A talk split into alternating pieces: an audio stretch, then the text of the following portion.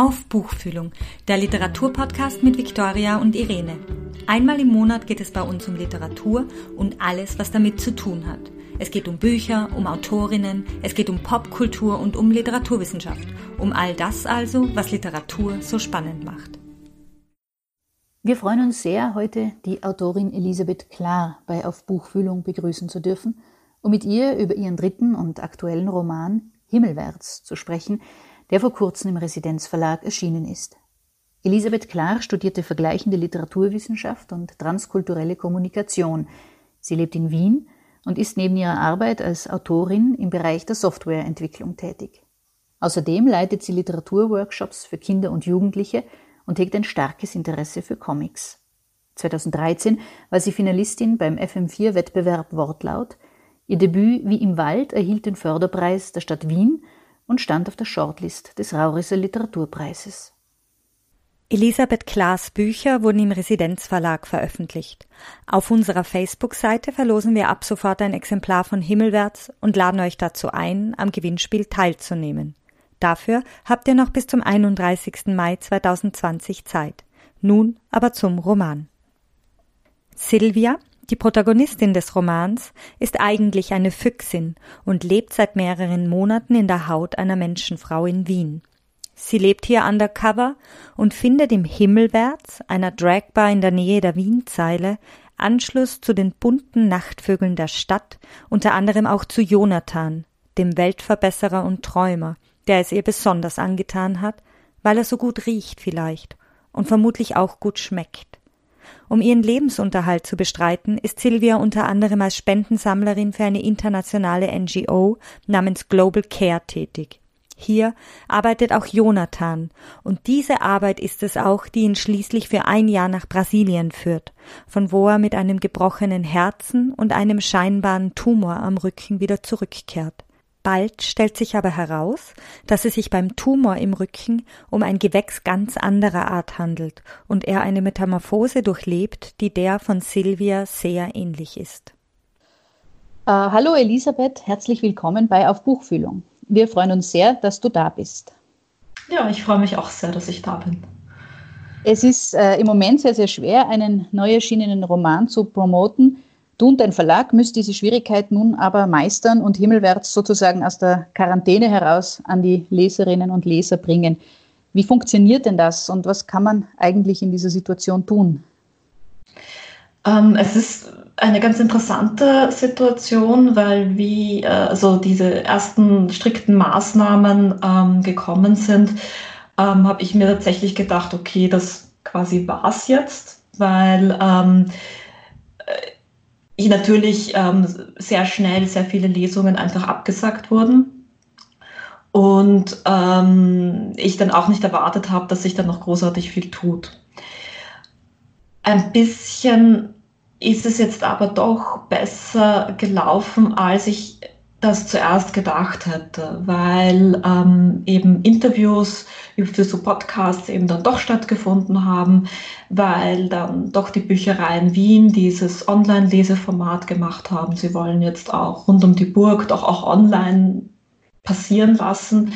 Also da bin ich recht froh, dass da die Kulturlandschaft und der Literaturbetrieb eigentlich dann doch nicht quasi die Arme hochwirft und sagt, wir machen nichts mehr, sondern sich, ähm, sondern das Ganze ins Netz einfach verlegt. Ähm, es macht natürlich aber trotzdem einen Unterschied, gerade auch, weil im Moment einfach alles, was nicht irgendwie mit Corona zu tun hat, sich sowieso schon schwer tut, Aufmerksamkeit zu generieren. Das ist halt einfach so und ich weiß halt auch nicht, wie viel die Feuilletons zum Beispiel noch machen, ob die jetzt überhaupt noch großartig Buchbesprechungen machen und so weiter. Ähm, das heißt, das ist natürlich schon, also es ist schon ganz anders und, und für mich wesentlich herausfordernder, das jetzt unter diesen Umständen quasi publiziert zu haben. Äh, in einem Falter-Artikel von letzter Woche war zu erfahren, dass du finanziell nicht vom Schreiben abhängig bist, weil du daneben auch einen Brotberuf in der IT-Branche hast. Äh, magst du uns ganz kurz erzählen, was du machst und wie gut sich das mit dem Schreiben kombinieren lässt? Gerne. Ich mache in der IT-Branche, äh, mache ich einerseits äh, Software-Test, wobei wir in einem agilen Team arbeiten und eigentlich das nicht nur ein reines Abtesten quasi, ob die Software auch das macht, was sie soll, sondern das beginnt quasi schon bei dem Design der Software, was sie machen soll. Also da bereits machen wir Qualitätssicherung das heißt quasi von, von, von Anfang bis Ende. Und andererseits kümmere ich mich da um so Compliance-Themen, so Datenschutz, Informationssicherheit und so weiter. Ähm, es hat sich deswegen gut mit dem Schreiben kombinieren, weil ich da das große Glück habe, in einer Firma zu arbeiten, wo ich Gleitzeit habe, wo ich 30 Stunden nur die Woche arbeite und das auch ehrliche 30 Stunden sind und keine, wo ich heimgehe und dann zu Hause weitermache. Und das ist das, was letztendlich mir auch das Schreiben ermöglicht, weil ich doch denke, ich ein Mensch bin, der, um entspannt genug zum Schreiben zu sein, brauche ich halt eine halbwegs solide finanzielle Sicherheit. Also wenn ich halt jedes Monat darüber nachdenken muss, wie ich meine Wohnung das nächste Monat äh, bezahle, dann fehlt mir einfach die Energie zum Schreiben. Deswegen ist so eine Anstellung für mich eine ganz, ganz wichtige und gute und wertvolle Sache. Und natürlich, dass sie jetzt kein, kein 40-Stunden-Job ist, sondern dass ich danach doch noch irgendwo realistisch die Zeit zum Schreiben finde. Hm, vielleicht ein loser Zusammenhang mit diesem digitalen Job. Ähm, mir ist aufgefallen und ich habe sehr cool gefunden, dass deine Protagonistin Silvia jetzt nicht nur den Sprung vom Leben im Wald in, zum Leben in den Wiener Innenstadt geschafft hat, sondern auch den Sprung in die sozialen Netzwerke. Und auf Twitter, unsere Hörerinnen und Hörer finden den Link dann eh in den Show Notes, tummelt sich die Füchsin und teilt Fuchs- und Geflügel-Content. Wie kam es denn dazu? ja, wie kam es dazu? Dazu kam es, weil ich einerseits mir so eben ein bisschen überlegt habe, okay, wie kann ich jetzt Himmelwärts überhaupt noch promoten? Und bei vielen Möglichkeiten, entweder fehlen mir ein bisschen die Ressourcen, also so professionelle Lesung aufnehmen ist für mich schwierig, weil ich da auch einfach keine Kamera habe, die gut genug ist und das Know-how auch nicht habe. Und es kostet mich auch sehr viel Überwindung, so etwas zu machen. Ähm, und habe mir überlegt, okay, was kann ich denn machen? Und unter anderem habe ich mir gedacht, na ja, warum gebe ich Silvia nicht einen eigenen Twitter-Account, wenn sie ja schon im Buch einen hat?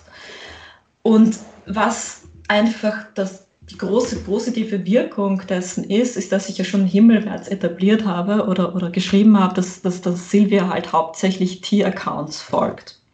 Und damit habe ich jetzt einen Twitter-Account, bei dem ich halt auch mich einmal nicht mit Corona beschäftigen muss, sondern wo ich halt einfach wirklich ähm, im Sinne von Flausch the Curve ein Tierbild nach dem anderen sehe. Und das muss ich sagen, tut auch sehr gut, so wie Silvias Perspektive auf die Welt mir auch generell einfach sehr gut tut.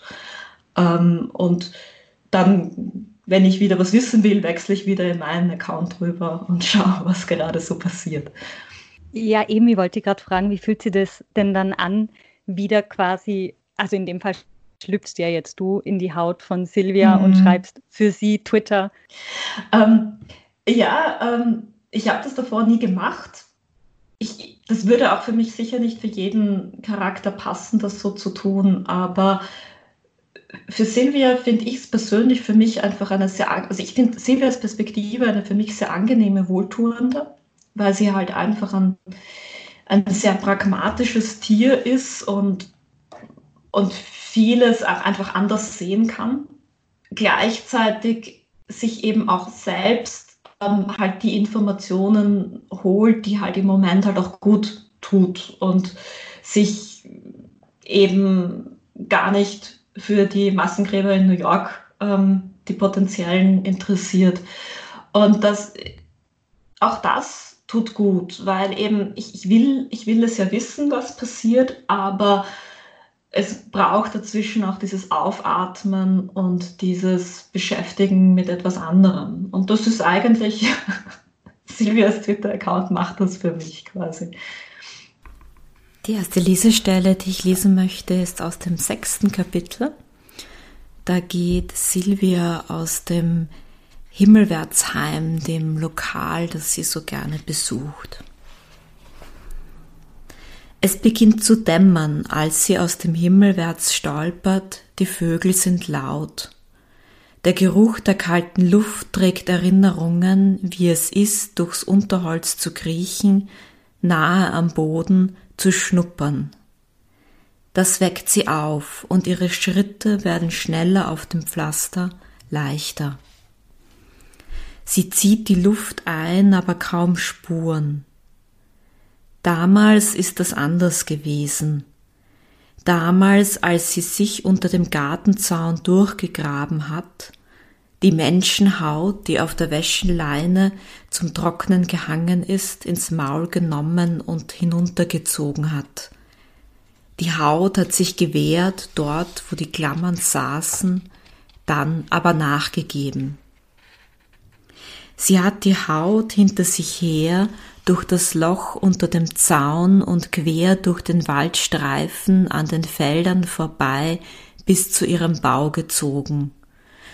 Dort ist sie in diese Menschenhaut hineingekrochen und hat so lange die offenen Stellen geleckt, auch da, wo ihre Zähne sie durchstoßen oder die Wäscheklammern sie eingerissen hatten, bis die Löcher sich schlossen nur am linken Unterarm. Da wollte die Menschenhaut gar nicht zusammengehen. Die Menschenaugen und die Menschennase haben dann übernommen und die Nase war stumpf.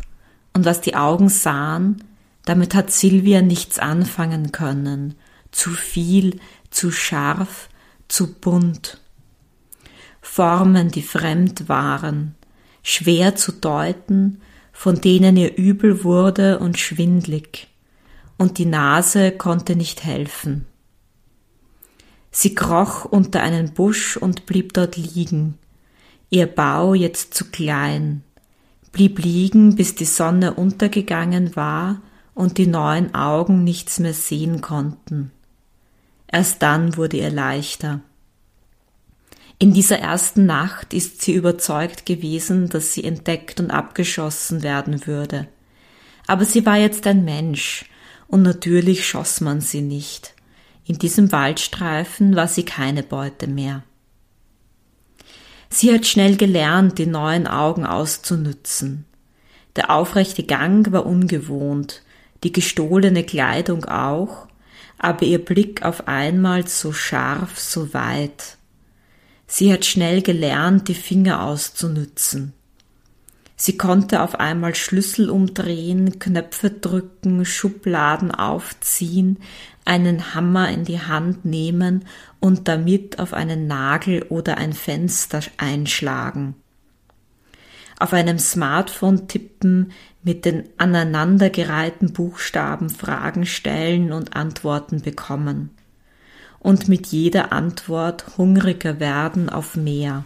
Nur an Morgen wie diesen, wenn sie durch die Stadt läuft, ihren eigenen Schritten zuhört, wenn ihr Herz klopft, weil sie jagen sollte, würde sie sich die Haut am liebsten wieder vom Leib reißen. Vielleicht wäre sie aber jedem anderen zu eng geworden. Einen Grund muss es schließlich haben, dass die Frau, der sie die Haut gestohlen hat, sie immer wieder ausgezogen hat. Silvia hat den Garten lange genug beobachtet und die Haut ist oft auf der Leine gehangen. Vielleicht hat die Frau sich nach dem Ausziehen dasselbe gedacht wie Silvia, wenn sie nach einem langen Tag ihre Jeans los wird. Endlich frei. Sie nimmt den Weg über den Donaukanal, lässt ihre Füße noch leichter werden. Ganz wie ein Mensch riecht sie noch nicht. Das sieht sie an den verwirrten Blicken der Tiere, die sie doch immer wieder entdeckt zwischen den Büschen am Ufer. Sie möchte auf alle Viere, sie möchte sich mit den Hinterbeinen weit nach vorne stoßen, mit den Vorderbeinen den Boden aufnehmen, weitergeben, in einer Bewegung natürlich, ohne zu denken. Sie tut es nicht. Jonathan schläft, als sie heimkommt, aber er schreit trotzdem auf, als sie sich neben ihm aufs Bett wirft, weil ein Ellbogen seinen Rücken erwischt. Entschuldigung. Er liegt auf dem Bauch, wie meistens jetzt, dreht den Kopf zu ihr. Hast du wenigstens die Schuhe ausgezogen? Silvia knurrt kurz, zieht sich dann aber mit den Zehen die Halbschuhe herunter, schiebt sie mit den Füßen vom Bett. In zwei Stunden muss sie sowieso wieder aufstehen. Spendensammeltag vor der Universität diesmal. Jonathan dreht den Kopf wieder weg. Ich habe heute mit Ronaldo gesprochen, sagt sie. Er meint, sie würden bei Global Care schon wieder einen Posten für dich finden, wenn du dich bewirbst. Er antwortet nicht. Die Transformation Silvias in eine Füchsin ist ja nicht die einzige, die im Buch stattfindet. Da werden Tiere zu Menschen, Menschen zu Tieren und Silvia fühlt sich überhaupt dort am wohlsten, wo Formen der Maskerade und Transformation zu Hause sind, wo die Frau zum Mann werden kann, der schwule Mann zur Drag Queen und so weiter. Ist das nur ein Spiel mit Identitäten oder können wir uns tatsächlich aussuchen, wer wir sein wollen, in welcher Haut wir leben wollen? Ähm, ja und nein.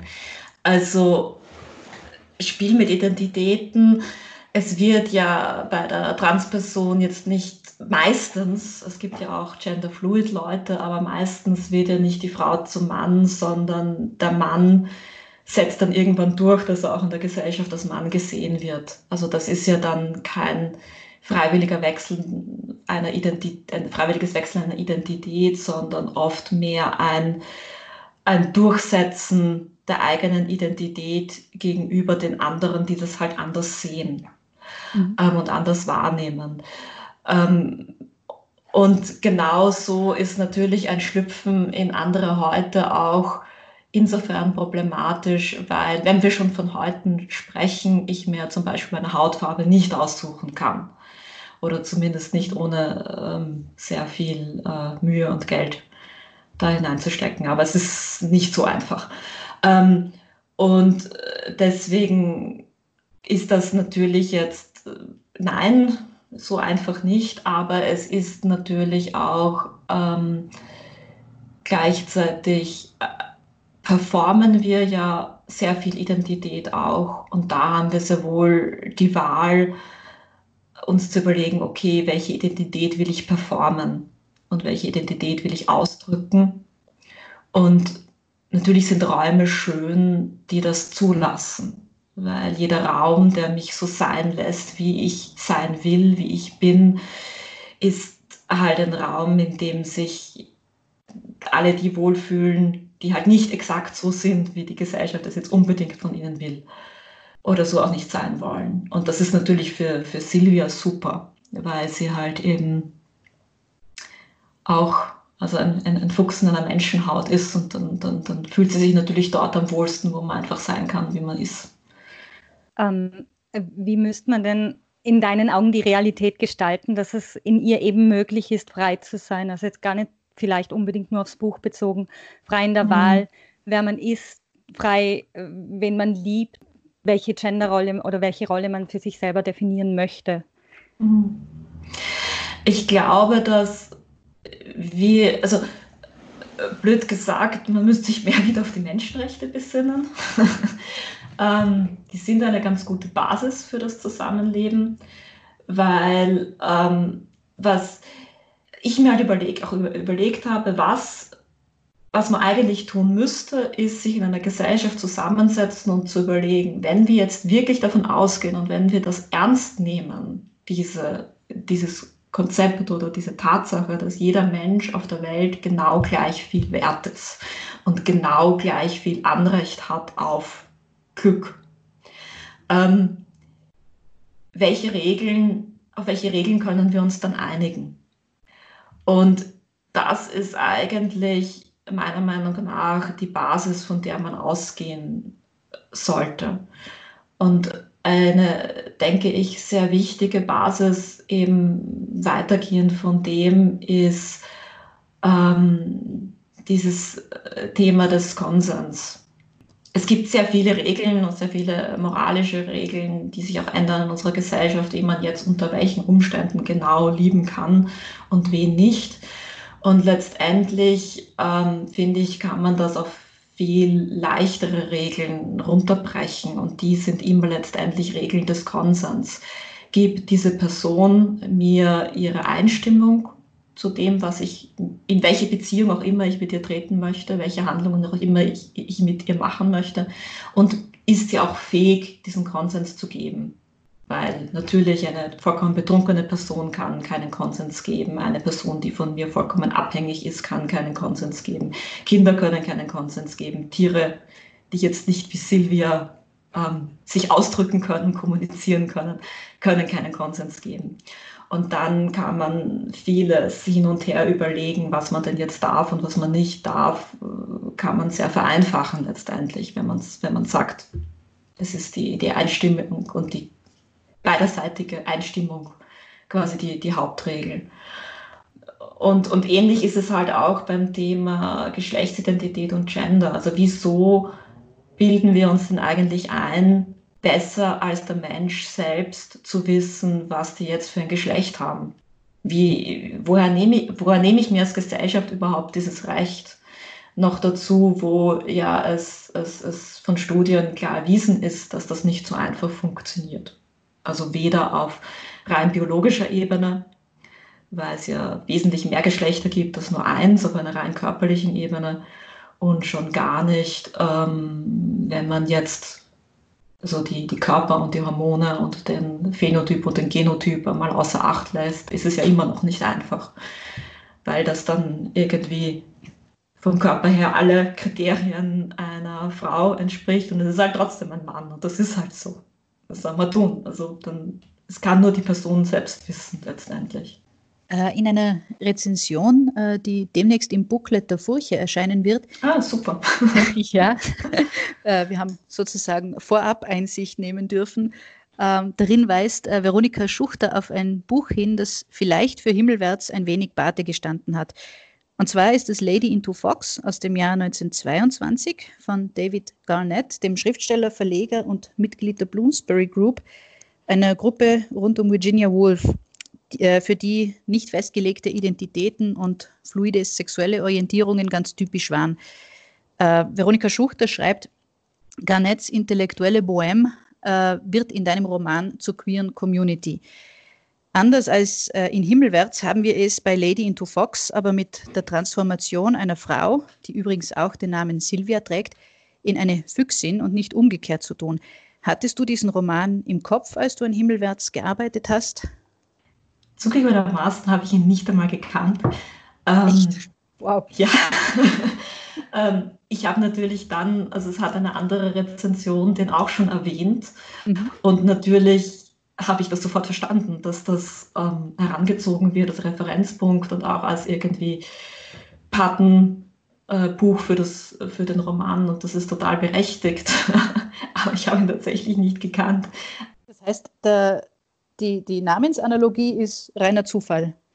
Also, ich denke ja. Also ich meine, ich kann mir vorstellen, dass wir einfach, dass, dass, dass quasi einfach beide AutorInnen quasi dieselbe Assoziation hatten, nämlich Silvia mit dem Wald. Mhm. Also das, das kann ich mir gut vorstellen. Das ist zumindest der Grund, warum ich den Namen gewählt habe.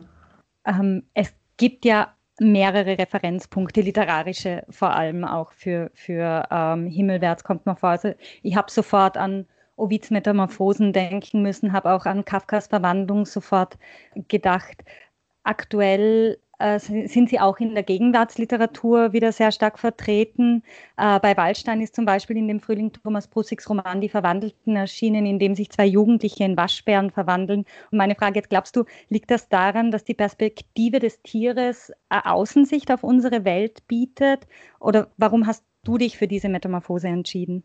Ich finde grundsätzlich so die Idee der Metamorphose immer eine sehr interessante, um ähm, also innere Prozesse nach außen zu bringen oder bestimmte Prozesse der Veränderung über äh, Metaphern auszudrücken.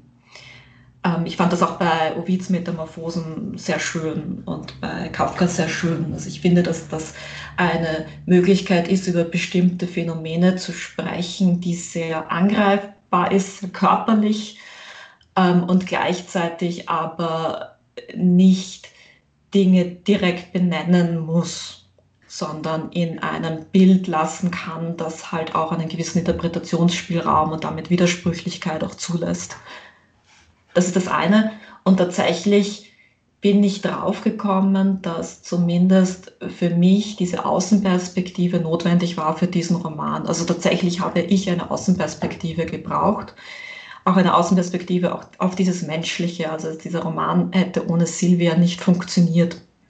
Deswegen glaube ich schon, dass das auch oft eine Funktion dieser Tiergestalten ähm, ist, dass sie halt einfach eine, dass sie von außen auf die menschliche Gesellschaft blicken. Und das, glaube ich, kann gut gehen oder auch nicht so gut gehen, je nachdem. Ähm, ich finde, also ich finde es immer gefährlich, wenn diese Außenperspektive dann ähm, zu sehr instrumentalisiert wird und nicht einfach auch bis zu einem gewissen Grad fremd und unerklärt bleiben kann. Ähm, jetzt würde ich ganz gern noch einmal vielleicht äh, auf die Figuren eingehen. Ähm, mich würde da interessieren, in was für einem Prozess entstehen denn deine Figuren, sei es jetzt Jonathan oder Feo oder äh, Silvia selbst. Was passiert denn da in deinem Schreiben? Mhm.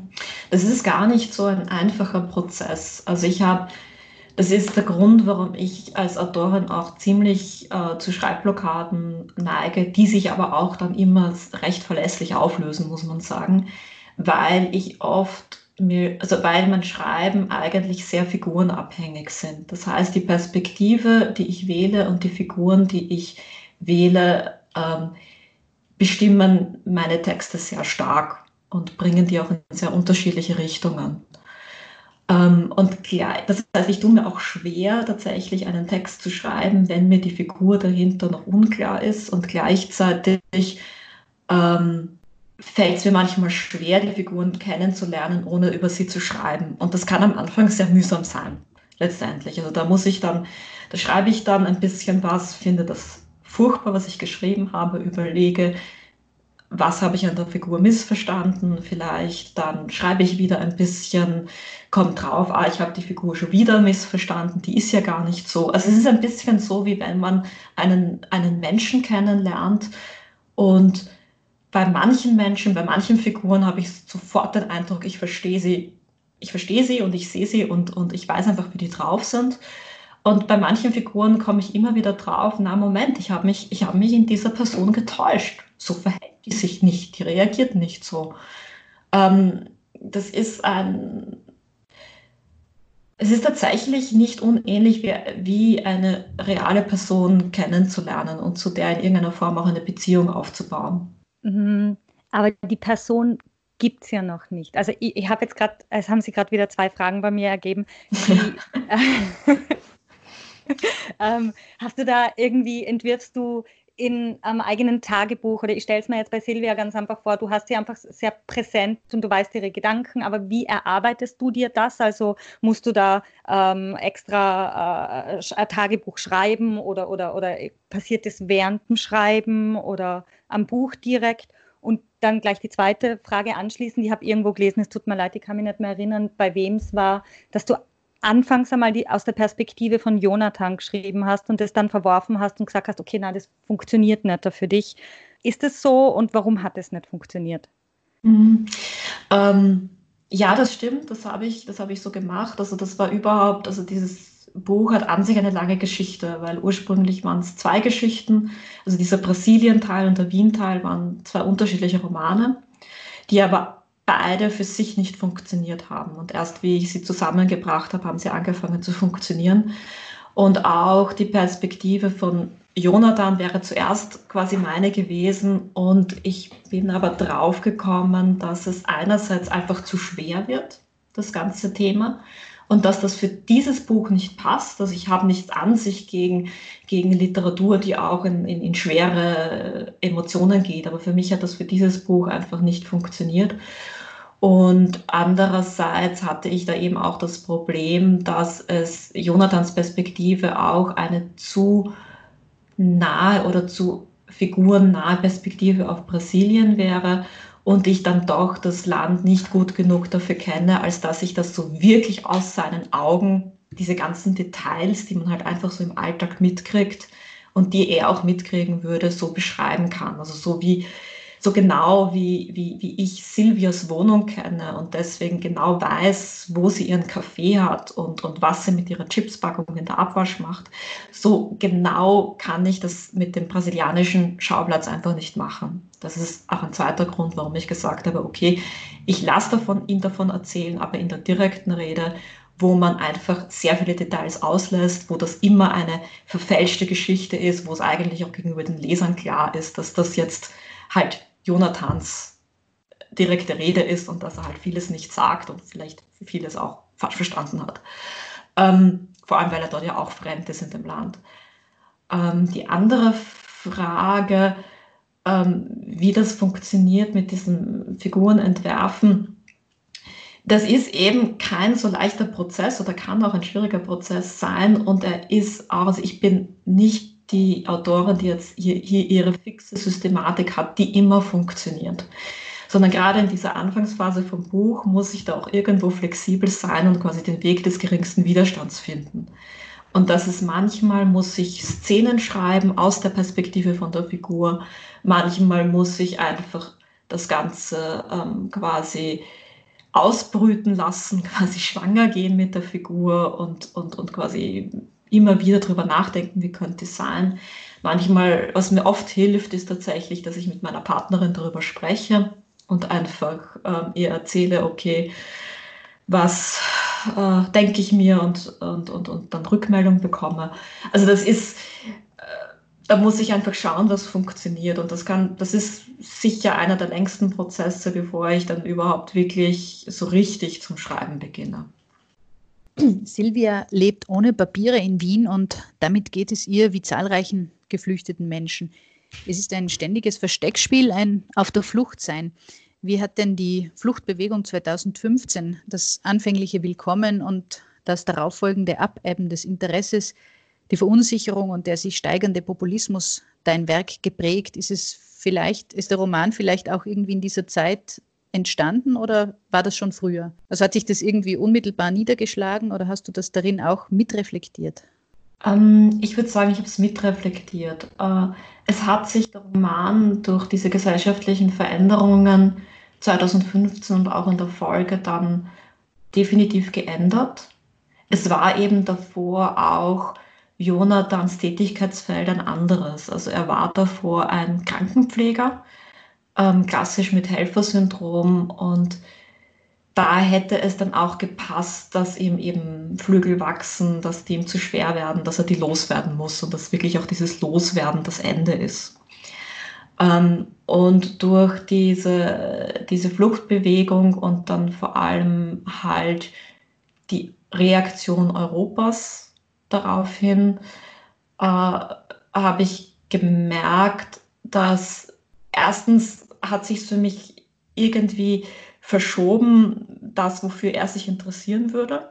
Und ähm, es hat sich dann allgemein auch für mich ein bisschen geändert, wie ich dann weiter damit umgehen kann, weil es hat dieses, diese ganzen gesellschaftlichen Veränderungen ähm, sind für mich zumindest sehr schwierig zu verarbeiten, weil ich halt einfach merke, wie wenig Menschenleben wieder wert ist und das für mich ein sehr, sehr belastende, eine sehr belastende gesellschaftliche Dynamik ist. In der Folge, ähm, das hat sich stark auf Himmelwärts ausgewirkt einfach. Und in der Folge ist dann, habe ich auch gemerkt, kann ich es bei diesem Schluss, er muss die Flügel loswerden, auch nicht mehr belassen. Ich habe einfach gemerkt, das geht nicht, das kann ich so nicht machen es braucht ein anderes Ende. Also insofern hat sich hat sich sehr stark ausgewirkt auf das Buch und wäre sicher hätte hätten, hätte sich das 2015 alles anders entwickelt und hätten die, die europäischen Staaten da irgendwie das mehr in den Griff bekommen und hätten mehr ihre Verantwortung wahrgenommen, die sie haben, wäre das Buch sicher ganz anders geworden. Um in diesem NGO und Helfer Helfer- und Helferinnen-Kontext zu bleiben. Ganz, ganz früh im Roman erklärt ja Ronaldo seinem Freund Feo, Silvia habe es geschafft, sich in den, also sich den unmoralischsten Job auf der Welt zu angeln, weil sie Spendensammlerin bei einer NGO ist. Äh, warum arbeitet Silvia als Campaignerin und warum ist dieser Job so schrecklich unbeliebt, beziehungsweise was sagt denn das über die Gesellschaft im Buch und eben auch unsere Gesellschaft aus? Ja, Silvia arbeitet deswegen gerne aus zwei Gründen, weil sie ja doch irgendwo eine Jägerin ist auch und sich gerne quasi diese leichte Beute raussucht, also quasi die Easy Marks, wie man wie man es auch im Englischen sagt.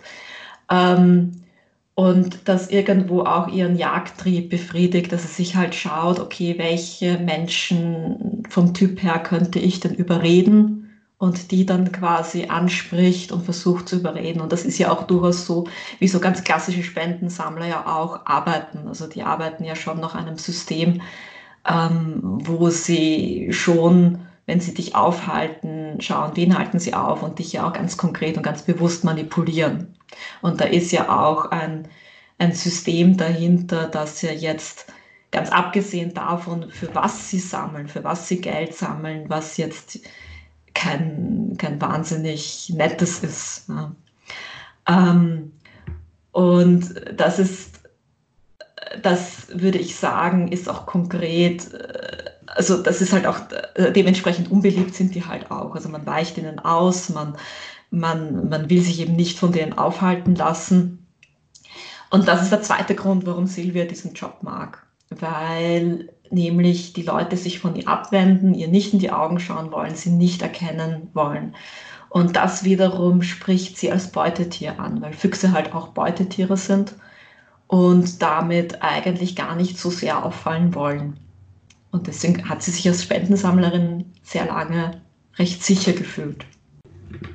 Äh, Feo, ein anderer äh, Mitarbeiter der NGO, ist im Roman die Schnittstelle zur Handlung in Südamerika. Über ihn erfahren wir von den Morden an Transpersonen in Belém und vom Staudammprojekt in Altamira im Norden von Brasilien. Was äh, verbindet dich denn mit Brasilien und wie hast du für diesen Teil des Romans recherchiert? Ähm, also ich bin äh, tatsächlich, also ich habe natürlich davor ähm, dazu gelesen, zu diesem ganzen Staudamm in Altamira. Es hat mich vor allem halt einfach dieser Staudamm interessiert, ähm, als ein Ort, in dem so spätkapitalistische Dynamiken auftreten. Das heißt, wir sind jetzt halt in, in einer Phase, wo wir ein, von den Ressourcen her, vom, die wir für das stetige Wachstum brauchen, halt doch klar an unsere Grenzen kommen, global. Und jetzt angefangen wird, immer brutaler auszubeuten mit immer mehr Schaden, der dadurch verursacht wird. Und dafür ist dieser Staudamm in Altamira tatsächlich ein sehr gutes Beispiel, weil er tatsächlich für das, was er tun soll, ähm, verhältnismäßig viel Leid produziert und Schaden produziert. Deswegen, ähm, deswegen fand ich diesen Staudamm sehr interessant ähm, habe dazu gelesen, habe mich äh, informiert und bin dann eben auch nach Brasilien gefahren, habe mir diesen Staudamm auch angesehen. Und aber natürlich äh, bekommt man ein Land eben in so drei Wochen Reise jetzt auch eben nicht so mit, wie man es für einen echten Romanschauplatz bräuchte. Äh, deswegen habe ich mich eben für diese indirekte Erzählung dann entschieden. Aber es war es hat trotzdem irgendwo auch diesen Schauplatz gebraucht und diese ähm, Parallelität gebraucht, dessen, dass einfach äh, Menschenleben weniger wert wird. Ähm, Himmelwärts spielt ja in Wien und Brasilien, wobei das Wien, das wir durch Silvias Augen kennenlernen, ein ganz magisches ist. Der Prater ist ein wundersamer Jahrmarkt, die Wiener U-Bahn, ein Tummelplatz für die Kreaturen der Nacht und für Wesen aus einer anderen Zeit und aus einer ganz anderen Realität. Und mir hat es stark an den magischen Realismus Südamerikas erinnert. Was fasziniert denn dich am Fantastischen und warum findest du dich so irrsinnig gut darin zurecht?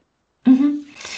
Ähm, ich finde, der magische Realismus, also der magische Realismus in, in, in Südamerika ähm, ist ja auch noch schon ist wieder so eine ganz eigene Geschichte, weil das ja auch oft ein Versuch war, Zensur zu umgehen. Ähm, was ich aber ganz unabhängig davon, von dieser Art von, also was ich halt an dieser Art von Fantastik sehr mag, ist einfach, dass eben durch diese Metamorphosen, durch diese fantastischen Elemente einfach Wahrheiten ausdrückbar sind, die sonst schwerer greifbar würden oder die, die sonst äh, schwerer auch nehmbar wären quasi. Ich habe aber ganz absichtlich hier eine Trennung gemacht ähm, und das, also, dass die Handlung in, in Brasilien total realistisch abläuft und da keinerlei Magik passiert und in Europa hingegen ähm, die Fantastik sehr stark äh, in der Handlungsebene ist, das ist Absicht weil eben weil ich eben auch hier nicht mir anmaßen will, einen magischen Realismus im Sinne der südamerikanischen Literatur zu machen, sondern das mache ich mit Europa, nicht mit Südamerika. Aber Europa, da, da bin ich ja beheimatet, das, da kann ich, das kann ich in die Fantastik stürzen.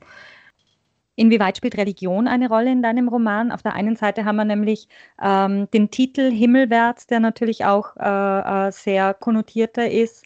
Äh, auf der anderen Seite wachsen Jonathan vermeintliche Engelsflügel und in Altamira arbeiten Aktivisten Seite an Seite mit den Mönchen der dortigen Mission. Gibt es da irgendeinen Angelpunkt für die oder was ist da daran wichtig? Ähm, Religion in dem Sinne war mir tatsächlich gar nicht so ein, äh, äh, für mich gar nicht so ein Thema in dem Ganzen. Ähm, es ist halt einfach so, dass in Altamira hier die Mission ähm, sehr stark auch im Aktivismus tätig war, vor allem und auch immer noch ist. Ähm, das ist dort Faktum. Und die Engelsflügel stehen äh, für diese, eine Rolle, die Jonathan annehmen will, die schon, also die eben noch etwas anderes ist als ein einfaches Verantwortung übernehmen über die eigenen Handlungen, sondern das ist das, was ihm dann letztendlich zu viel wird, dieses Protest, auf das er Feo auch draufstellt. Das ist eine, eigentlich eine Illusion, dieses, Bedürfnis, das er hat, eben er allein mit seinen Flügeln kann die Welt retten und verändern und, und, und er allein macht da jetzt den Riesenunterschied und kann alles bewegen, was natürlich scheitern muss in einer Zeit, in der es halt einfach ganz gewaltige gesellschaftliche Dynamiken gibt, die halt viel größer sind als er und wo, die er halt nicht einfach im Alleingang umdrehen kann. Und das, und das ist das, was ihn ja auch so was ihn ja auch äh, in diese Depression ähm, und dieses Über, in diese Überfordertheit auch bringt. Und ich glaube, das ist durchaus etwas, was im Moment auch, auch, auch viele Leute fühlen oder teilen können, dieses Gefühl, sie würden ganz gerne einfach Sachen ändern, aber es ist halt so viel, also das, was gerade passiert, ist so viel stärker und gewaltiger als ein einzelner Mensch. Ähm, das hat auch ähm, da, da, da beziehe ich mich schon, schon konkret auch auf Hannah Arendt. Es hat sie irgendwann einmal gesagt, dass das eben auch in, in ihrer Generation, die natürlich, also das war halt die Generation des Faschismus und des Dritten Reiches, ähm, bemerkt hat, dass in ihrer Umgebung ähm, so viele Selbstmorde gab. Und das hat sie auch zurückgeführt auf diesen Irrtum, wie sie es genannt hat, es kann sein, dass ich sie nicht ganz richtig wiedergebe, dass man eben glaubt, ähm, also dass man dieses, diese gesellschaftlichen Dynamiken dann zurückführt und glaubt, dass es ein persönliches Scheitern und nicht versteht, dass diese Dynamiken zu groß sind, als dass man die einfach so umdrehen kann, sondern dass die halt einfach jetzt abgehen. Und das aber trotzdem nicht heißt, dass man Verantwortung für die eigenen Handlungen ablegen kann. Das ist es eben nicht, dass es reicht halt nicht einfach die Flügel zu amputieren. Man kann nicht einfach mhm. sagen, okay, es ist eh wurscht, was ich tue. Das ist wiederum Das ist es auch wieder nicht. Zum Abschluss würde ich dich noch ganz gern fragen, was du ähm, jetzt machst, ob du an, am neuen Roman schreibst oder ein anderes literarisches Projekt äh, schon sich ergibt. Äh, also ich bin, glaube ich, gerade so eher wieder in dieser Phase, wo ich eher wieder schwanger gehe. Also ich, ich, ich habe definitiv auch wieder Ideen und Sachen, die ich ganz gern machen würde. Äh, mehrere, bei mir sind es meistens so mehrere Romanideen, die ich so im Hinterkopf habe und ich muss dann schauen, welche Romanidee zum derzeitigen Zeitpunkt auch hm, für mich so weit ist, dass ich es machen kann. Also das ähm, Himmelwärts habe ich auch schon bei, wie ich an Wasser atmen und, und, teilweise schon, wie ich bei Wie im Wald geschrieben hat, hatte ich so irgendwo dieses Projekt im Hinterkopf. Ähm, und genauso habe ich jetzt auch Projekte im Hinterkopf und ich habe das Gefühl, es zeichnet sich eins ab aber da muss ich eben noch länger nachdenken, noch länger über diese Figuren auch nachdenken, über diese Welt nachdenken, in der ich das spielen lasse, bevor ich da auch überhaupt selbst weiß, ob das das nächste sein wird oder vielleicht ein anderes. Und äh, das ist, das ist, ähm, ja, es ist noch in dieser Phase der Schwangerschaft, würde ich es nennen. Dann sind wir gespannt, was daraus entsteht und hoffen in der Zwischenzeit, dass wir unsere Hörerinnen und Hörer neugierig gemacht haben auf den Roman und dass sie Himmelwärts kaufen und lesen werden, wenn sie es nicht eh schon getan haben. Danke vielmals für das Gespräch. Ja, danke euch. Die zweite Stelle, die ich lesen möchte, ähm, die ist etwas später. Da erzählt Jonathan ähm, von Brasilien und zwar erzählt er da davon, wie ein sehr guter Freund von Feo gestorben ist. Feo ist quasi der Mann, wegen dem ähm, Jonathan nach Brasilien gegangen ist und in den er auch eigentlich ziemlich verknallt ist. Und ähm, ein guter Freund von diesem Feo ist gestorben und es geht quasi um die, darum, dass das Jonathan Fio danach äh, in seine Wohnung mitbegleitet. Jedenfalls bin ich mit ihm mit in seine Wohnung gegangen.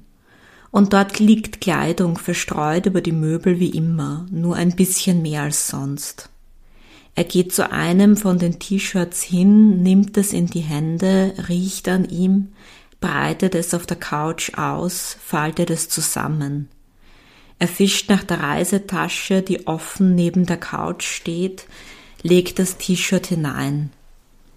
Da habe ich mir schon gedacht, scheiße, das gehört wohl alles se.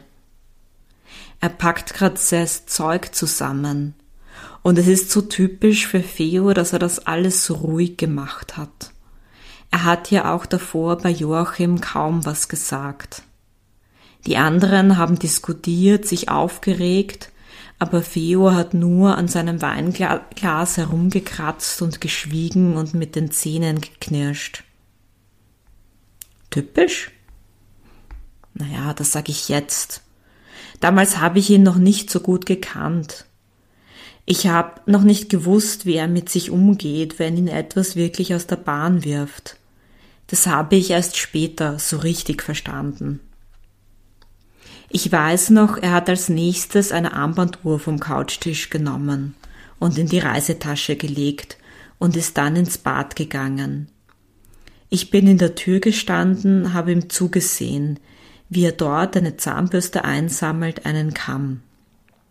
Ich habe gefragt, ob ich helfen soll. Er antwortet nicht, räumt weiter weg, kramt sich durch den Haufen Schmutzwäsche, zieht Boxershorts hervor. Ich sag, du musst das nicht alles schon jetzt wegräumen. Dann, weil er nicht reagiert, sag ich, willst du dich nicht mal hinsetzen und ausruhen? Natürlich setzt er sich nicht hin und ruht sich aus. Er räumt stattdessen die zwei leeren Teller mit den eingetrockneten Essensresten in die Abwasch, und das war so klar, dass das die Überreste vom letzten gemeinsamen Essen waren. Und verdammt, ich habe mich halt gefragt, wieso macht er das so? Ist das jetzt wirklich besser so? Braucht er das jetzt wirklich? Oder zieht er das nur durch, weil er glaubt, dass er muss? Ich kenne das ja von meiner Mutter, als unsere Katze gestorben ist. Ich weiß, blödes Beispiel. Weil. Nein, vergiss es, du hast recht, es ist nicht blöd. Meine Mutter wollte unsere Katze auch gleich nach dem Einschläfern beim Tierarzt zur Tierkörperverwertung bringen. Und sie hatte dieses ganz harte Gesicht. Und als wir zurück im Wartezimmer waren, wir hatten noch nicht mal die Tierarztpraxis verlassen, hat sie sofort am Smartphone nachgesehen, ob die Tierkörperverwertung überhaupt offen hat und wie man zu der hinkommt. Und ich habe sagen müssen, jetzt gehen wir mal heim und ich mache dir einen Kaffee. Und erst zu Hause mit dem Heferl in der Hand hat sie zu heulen angefangen. Dafür so richtig. Hat sich, ich weiß nicht wie oft dafür entschuldigt, dass sie wegen einer toten Katze weint. Ich meine, jetzt ernsthaft. Meine Eltern haben viel, für das sie sich entschuldigen könnten, aber dafür wohl echt nicht. Aber hätte ich mich da nicht ein bisschen durchgesetzt damals, hätte die sich das Heulen, glaube ich, nie erlaubt. Geh, bleib weg von mir mit deinem Eierschlatzgesicht. Wasch dich zuerst, du bist grauslig. Jedenfalls funktioniert das mit dem Durchsetzen bei Feo nicht so toll, zumindest nicht, wenn ich es bin. Ich bin zu ihm hin, als er die Teller abgewaschen hat und habe ihm die Hand auf den Rücken gelegt, weil ich mir gedacht habe, vielleicht braucht er das auch, dass ihn jemand mal stoppt und er runterkommen kann, so richtig. Aber er dreht sich um und stößt mich weg, fährt mich an, für wen ich mich halte, ob ich glaube, ich kann ihn jetzt trösten, bloß weil wir ein bisschen herumtun. Er hat mich dann aus der Wohnung geschmissen. Ich habe gesagt, das mit Say ist nicht deine Schuld, schon auf dem Gang, und er hat gemeint, mit welchem Recht kannst du das überhaupt sagen? Und die Tür geschlossen. War mir schon klar, dass das jetzt mehr mit ihm zu tun hatte als mit mir. Ich war ihm auch nicht böse. Er ist jedenfalls danach immer auf Abstand zu mir geblieben, bis er dann schließlich nach Altamira gefahren ist. Ich bin ihm gefolgt. Warum? Ich weiß nicht. Ich habe gedacht, ich muss für ihn da sein. Ich kann ihn mit dem nicht alleine lassen. Ich kann einfach nicht. Herzlichen Dank, dass ihr auch heute wieder dabei wart. Wenn ihr mehr von unserer Arbeit erfahren wollt, dann folgt uns doch am besten über Facebook oder Twitter. Auf Steady kann man übrigens mit kleinen und großen Beträgen dazu beitragen, dass wir unseren Podcast auch weiterhin anbieten können.